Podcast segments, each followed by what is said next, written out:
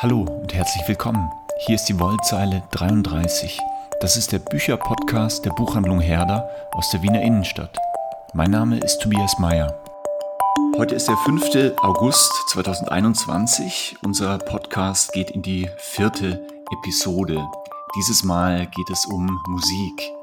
Im Mai diesen Jahres ist er 80 Jahre alt geworden. 2016 hat er einigermaßen überraschend den Literatur-Nobelpreis erhalten. Er ist eine der ganz großen Ikonen der Popmusik. Die Rede ist natürlich von Bob Dylan. Und über ihn spreche ich heute mit einem katholischen Theologen. Knut Wenzel ist Professor für Fundamentaltheologie und Dogmatik an der Goethe-Universität Frankfurt am Main. Herr Professor Wenzel, ich grüße Sie. Ich grüße Sie, Herr Mayer. Herzlich, äh, seien Sie herzlich begrüßt. Ja, schön, dass das geklappt hat. Knut Wenzel hat nämlich gerade ein Buch über Bob Dylan veröffentlicht. Es heißt Hobo Pilgrim, Bob Dylans Reise durch die Nacht. Ein Buch, in dem er sowohl die Gestalt dieses vielseitigen Künstlers umreißt, als auch einzelne Lieder auslegt und beschreibt. Herr Wenzel, wird Ihnen die Frage, warum und wieso sich gerade ein Theologe mit Pop- und Rockmusik beschäftigt, eigentlich schon lästig? Die Frage wird oft gestellt. Ähm, ich vermute einmal deswegen, weil man die Theologie ganz arg in die E-Kultur hinein ähm, denkt und ähm, damit nicht sieht, dass sie auch etwas mit Unterhaltungskultur, mit der sogenannten Unterhaltungskultur zu tun haben könnte. Also Bach geht, aber Bob Dylan nicht. Bach geht auch, wenn wir an Ratzinger denken, Mozart, aber Bob Dylan nicht, wobei Ratzinger und Dylan ja sowieso eine eigene Geschichte darstellen. Würden Sie sagen, Theologinnen und Theologen wären gut beraten, wenn sie stärker auch Entwicklungen in der Popmusik und Popkultur wahrnehmen würden? Das würde ich schon sagen, äh, so wie sie überhaupt ähm, sensibel und aufmerksam sein sollten für kulturelle Entwicklung, für kulturelle Phänomene.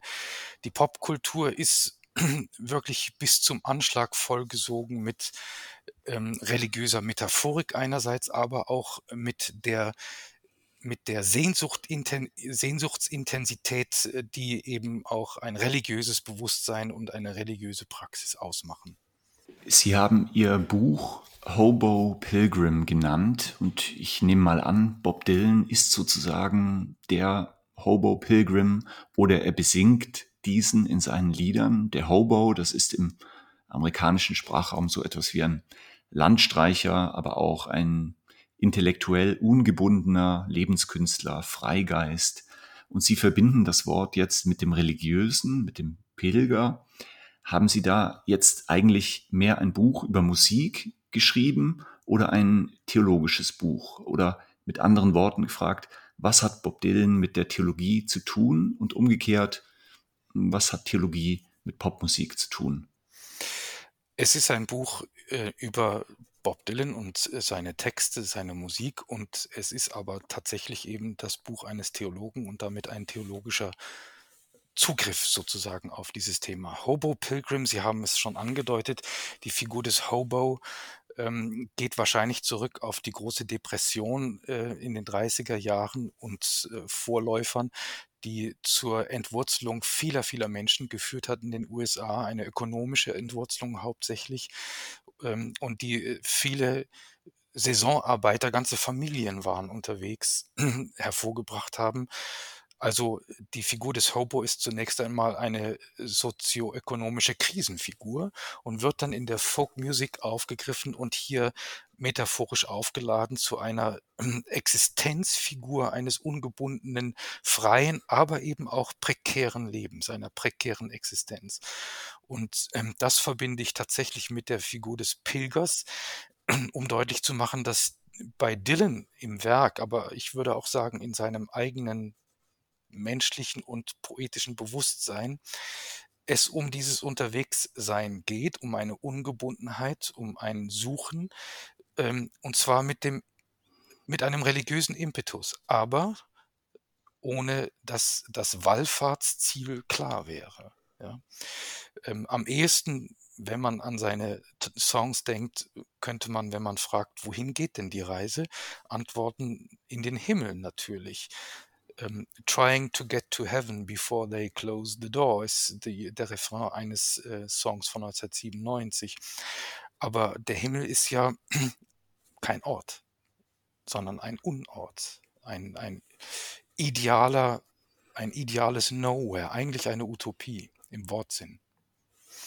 Und ich wiederhole auf den zweiten Teil Ihrer Frage äh, das, was ich vorhin schon gesagt habe, noch einmal, oder ich knüpfe daran an. Ähm, die Theologie, wenn sie nicht eben komplett äh, im Elfenbeinturm unterwegs sein äh, will, tut gut daran, sich mit den äh, kulturellen Phänomenen ihrer Zeit und äh, den kulturellen Phänomenen in deren Tradition, in deren Horizont sie gegenwärtig ist, zu beschäftigen. Und das geschieht ja äh, in vorbildhafter Weise äh, gerade in Wien äh, durch Jan-Heiner Tück und seine Beschäftigung mit der Literatur. Also Bob Dylan als religiös Suchender, also nicht, vielleicht nicht immer explizit religiös, aber ein diffus Suchender, der mit religiösen Motiven, mit christlichen Motiven spielt, sie einpflicht in, sein, in seine Musik. Ähm, jetzt haben Sie mich vorher natürlich neugierig gemacht mit der ähm, nebenbei fallen gelassenen Bemerkung, es gäbe eine Geschichte äh, Bob Dylan und Josef Ratzinger. Ähm, möchten Sie dazu noch etwas sagen? Ja, äh, auf den Hintergrund kommen wir vielleicht sowieso noch einmal zu sprechen, aber ich will es schnell äh, vortragen. Bob Dylan hat 1997 konzertiert auf dem Eucharistischen Weltkongress in Bologna vor Hunderttausenden von Menschen, aber eben auch vor Papst Johannes Paul II. Und es ähm, ist ähm, bekannt, also ein äh, sozusagen ziemlich gesichertes Gerücht, dass der damalige Präfekt der Glaubenskongregation sich vehement gegen die Einladung Dylans äh, gewandt hat, also Ratzinger mit ähm, der Begründung, dass äh, Dylan eben ähm, ein Nihilist sei. Oder das ist eine andere Überlieferung, ähm, dass Ratzinger gesagt habe, er sei ein falscher Prophet. Also Sie hören hier deutliche Vorbehalte und äh, schließlich singt er dann tatsächlich doch ähm, drei Songs vor Johannes Paul II. Bob Dylan ist ja, ähm, das ist, glaube ich, mittlerweile und nicht erst seit seiner literarischen Heiligsprechung durch den Nobelpreis ähm, wird er auch als ernstzunehmender Schriftsteller, als Dichter gesehen. Es gibt dicke Bücher, in denen die Texte von ihm gesammelt sind. Jetzt möchte ich fragen, ist es nicht gerade in der Pop- und Rockmusik auch oft so, dass es in einem ästhetischen Sinne auch egal sein kann, was da gerade so gesungen wird, solange es sich eben gut anhört? Also meine Frage ist, ist Ihr Zugang zu Musik bei Bob Dylan eigentlich eher ein intellektueller, also die Texte lesen und hören und verstehen, oder ist es mehr ein ästhetischer Zugang, der sich sozusagen sinnlich berühren lässt von der Musik? Ja, ähm, was die Bedeutung der Lyrics anbetrifft, ist das Genre Popmusik ziemlich weit gespannt. Sie haben natürlich einerseits recht, ähm, dass äh, die Textrelevanz ziemlich nebensächlich sein kann. Es gibt Aufnahmen ähm, von Elvis Presleys Las Vegas Konzerten, wo ihm der Text entfällt und er nur noch bla bla bla macht. Äh, oder wenn man die wirklich wunderbaren Kompositionen, Arrangements Paul McCartneys hört und dann auf die Texte achtet, äh, könnte man manchmal ins Fremdschämen verfallen. Aber es gibt nun andererseits auch in, dieser, in derselben, im selben Genre Popmusik äh, Leute, die da unterwegs sind, die vehement Wert legen auf die Textdimension. Und zwar so, dass, und das gilt eben auch für Dylan, dass ähm, nicht ausschließlich, aber zum Teil wenigstens die Lieder aus den Texten heraus entwickelt werden und nicht umgekehrt. Also es gibt beides. Und bei Dylan ist es ganz klar, dass er sich ähm, nachdem er einmal in diese Folk-Music-Szene eingestiegen ist, sehr, sehr schnell daraus weiterentwickelt hat, wegentwickelt hat. Und das hat er getan durch die Beschäftigung mit und die Rezeption von der Lyrik der klassischen Moderne. Ja, man muss sagen, angefangen mit den Romantikern, mit den englischen Romantikern, bis hin zu ähm, Arthur Rimbaud, der einen großen Einfluss auf ihn ausgeübt hat in dieser frühen Zeit. Also wir sprechen hier von den Jahren 1963, 64 mhm. und äh, bis hin zu den Beat Poets. Ähm, ähm, Allen Ginsberg, mit ihm war er befreundet und äh, er hat ihm oft und oft Texte vorgelegt, um sozusagen seine Expertise einzuholen. Also da geht es äh, klarerweise schon wirklich nicht nur um Lyrics, sondern um Lyrik. Es ähm, gibt und gab ja gerade in der US-amerikanischen Musik immer wieder Künstlerinnen und Künstler, die ihren Gottesglauben explizit thematisieren. Ich denke jetzt zum Beispiel an Johnny Cash oder Leonard Cohen, aber natürlich ist das auch bei jüngeren Stars heute alles andere als unüblich, in den USA zumindest. Und auch Dylan hat, ähm, sagt man, so eine christlich, sogar evangelikale Phase gehabt. Wie stehen Sie zu diesem Phänomen, das vielleicht ein spezifisch amerikanisches ist? Also was ist von solchen offenen Bekenntnissen oder zumindest mit von dem Kokettieren mit solchen Bekenntnissen zu halten? Hm. Zunächst einmal ist vielleicht doch tatsächlich auf die kulturelle Differenz zwischen Europa und den USA hinzuweisen.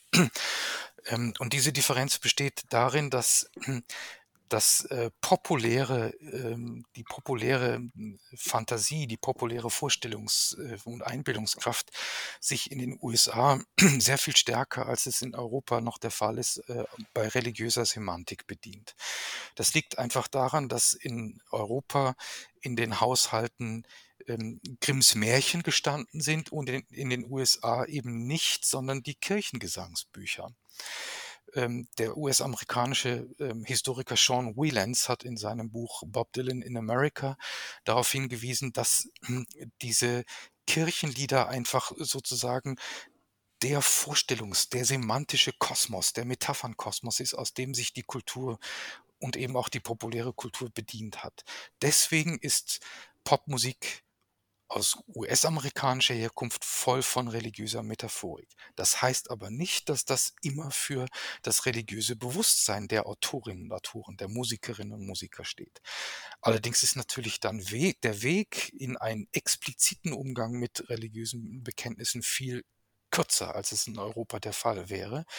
Und genau diese Differenzierung und diese Spannung findet sich im Werk Bob Dylans, die ähm, nicht nur christliche, vielleicht gar nicht mal zunächst vorrangig christliche, aber die biblische Metaphorik ist allgegenwärtig in seinem Werk, steht aber nicht durchgängig auch für ein religiöses Selbstbewusstsein. Und dann gibt es tatsächlich, wie Sie gesagt haben, noch einmal Ende der 70er Jahre, 78 bis 1980 etwa, ähm, werkbiografisch könnte man sagen, zweieinhalb Alben lang, eine, ein ausdrückliches Bekenntnis zu einem hoch erhitzten evangelikal-pfingstlerischen Christentum bei Bob Dylan, von dem er dann aber auch wieder Abstand nimmt. Und in dieser kurzen Phase wandeln sich seine Konzerte in Erweckungsgottesdienste, hat er früher mit dem Publikum geredet, äh, predigt er jetzt.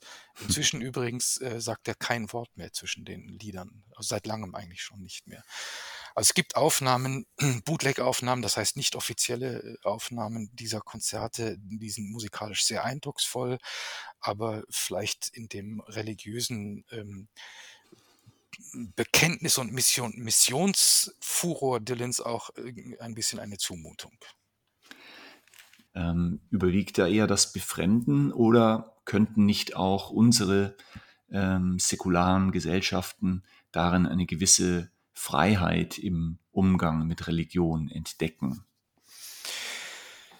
Ja, zwiespältig. Äh, eine größere Freiheit im Umgang mit Religion, ein größeres entspanntes Zulassen von Mhm. religiöser Artikulation in der Öffentlichkeit täte uns schon ganz gut, aber da sehe ich die Bundesrepublik Deutschland und vielleicht auch Österreich nicht so als problematisch an. Frankreich hat hier stärkere Probleme durch seine laizistische Tradition.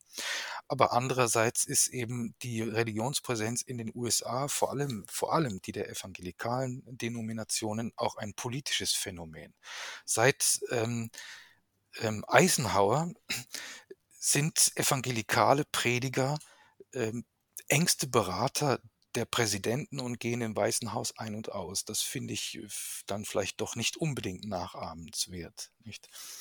Und äh, es hat erst kürzlich eine, einen Kongress gegeben äh, des Instituts für Weltmission äh, an der Hochschule St. Georgen in Frankfurt, auf dem äh, der Erzbischof von Bamberg Schick darauf hingewiesen hat, dass weltweit der politische Einfluss der evangelikalen Denominationen in problematischer Weise zunimmt. Also das fände ich jetzt nicht unbedingt nachahmenswert für Europa. Okay, ähm, wir hatten uns vorab darauf geeinigt, dass wir einen Song von Bob Dylan uns noch genauer anschauen, in den Fokus nehmen.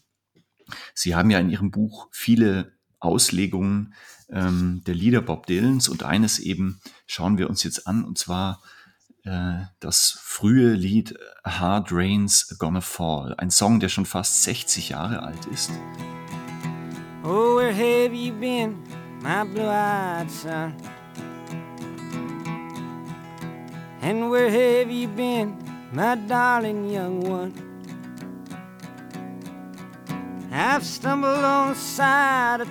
Was macht dieses Stück so besonders?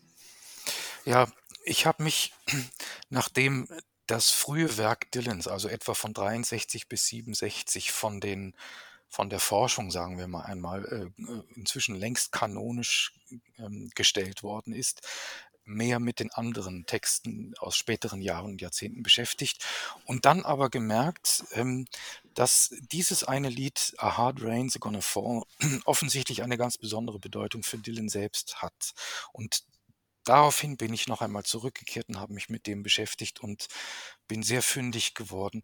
Die Bedeutung, die Dylan diesem Lied beimisst, zeigt sich darin, dass er es eben gesungen hat, damals 1997 vor Papst Johannes Paul II daran, dass er 1994, als er eingeladen worden war auf ein ähm, Festival für experimentelle Musik nach Japan, äh, auf dem Gelände eines Shinto-Tempels fand das statt, dieses Lied unter anderem dort aufgeführt hat, und zwar ähm, arrangiert von dem Filmmusikkomponisten Michael Kamen für Symphonieorchester, was man zunächst gar nicht zusammenbringt, aber ähm, es gibt Aufnahmen davon, auch offiziell veröffentlichte Aufnahmen und Dylan singt ungeheuer beherzt und getragen regelrecht von dieser Musik.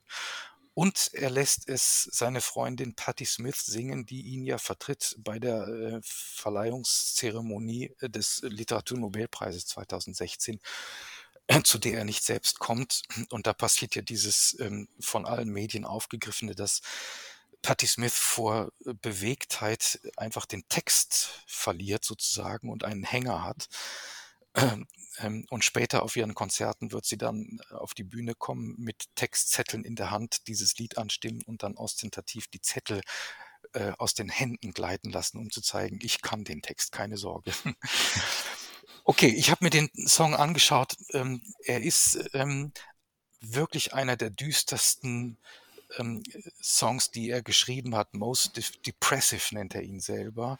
Mhm. Ich würde sagen, einer der untröstbarsten und ausgerechnet diesen Song spielt er vor dem Leader einer Religionsgemeinschaft, vor Papst Johannes Paul II. Das finde ich bemerkenswert. Mhm. Was ähm, äh, der Song entsteht 1963. Sehr schnell heißt es, er sei eine Reflexion auf die Kuba-Krise.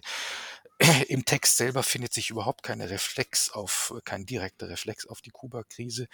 Äh, was ich hier interessant finde, ist, dass er im Durchgang durch fünf Strophen die nach dem Call and Response Prinzip gebaut sind. Das ist ein Prinzip in der Folkmusik. Also äh, eine Strophe beginnt damit, dass jemand angeredet wird und äh, der Kern der Strophe besteht dann in der Antwort dieser auf diese Anrede. Ähm, dass er im Durchgang durch diese fünf Strophen eben ein düsteres Weltbild entwickelt, aber dann, und das ist das Entscheidende, in der letzten, in der fünften Strophe eigentlich sein, äh, sein, Literar, sein Verständnis seiner eigenen Literatur, seine Poetik entwickelt. Er schreibt dort, da, oder er, er, lässt dieses Ich dort singen, dass dieses Ich, ähm, die Frage, die Ausgangsfrage ist, was machst du jetzt? And what'll you do now, my blue-eyed son? And what'll you do now, my darling young one? I'm a going back out for the rain starts a falling. I'll walk to the depths of the deepest dark forest. Oh, what you what will you do now, my blue-eyed son? Oh, what will you do now, my darling young one? Und jetzt antwortet er und sagt, ich gehe in die tiefste Dunkelheit der schwärzesten Wälder. Da, wo ähm, die Farbe schwarz ist und die Zahl null ist, wo also äh, komplette Finsternis ist, wo Entwertung ist, wo ähm, die äh, Umweltverschmutzung ist, wo ähm, Armut ist, ja, wo, wie es hier heißt, wo der Hunger hässlich ist und wo die Sohlen, Seelen vergessen sind. The souls are forgotten. Und von dort her wird er singen. Das wird er singen. Und er wird es so singen, dass es die ganze Welt hören wird. Und äh, dann kommt ähm, diese berühmte Zeile, ähm, Then I'll stand on the ocean until I start sinking. Also das ist einerseits vielleicht eine entfernte Anspielung, äh, eine biblische neutestamentliche Anspielung. Ich stehe auf dem Ozean, ja, so wie Jesus über das Wasser wandelt, so lange bis ich sinke und singe meinen Song. Und ähm, eine der letzten Zeilen zeigt dann das ähm, große poetische Selbstbewusstsein dieses 22-jährigen Sängers But I will know my song well before I start singing. Ich werde mein Lied sehr gut beherrschen, bevor ich es anfangen werde zu singen. And I'll stand on the ocean until I start sinking. But I'll know my song well before I start singing. And it's a hard, it's a hard, it's a hard, and it's a hard. It's a hard rains are gonna fall. Poesie aus der Aufmerksamkeit für die dunkelsten Dimensionen unserer Wirklichkeit. Das ist, glaube ich, die Poetik hier in diesem Song. Hard Rains are gonna fall. Wir sind schon zeitlich am Schluss angelangt und äh, wenn Sie erlauben, würde ich Ihnen gern zum Abschluss drei ganz kurze, neugierige Fragen stellen. Äh, die erste Frage, Bob Dylan hören auf Vinyl oder digital? Das ist sekundär. Die zweite Frage, wenn Sie nur ein Album von Dylan besitzen könnten, welches wäre das? Oh, das wäre ein zusammengebranntes aus den wichtigsten Songs, die ich schnell zusammenstellen würde. Aber wenn es, ähm, wenn ich es ernst nehme, dann würde ich ähm, vielleicht Blonde on Blonde sagen. Blonde on Blonde von 66 oder äh, Oh Mercy von 89 oder Time Out of Mind von 97. Das sind vielleicht die drei größten.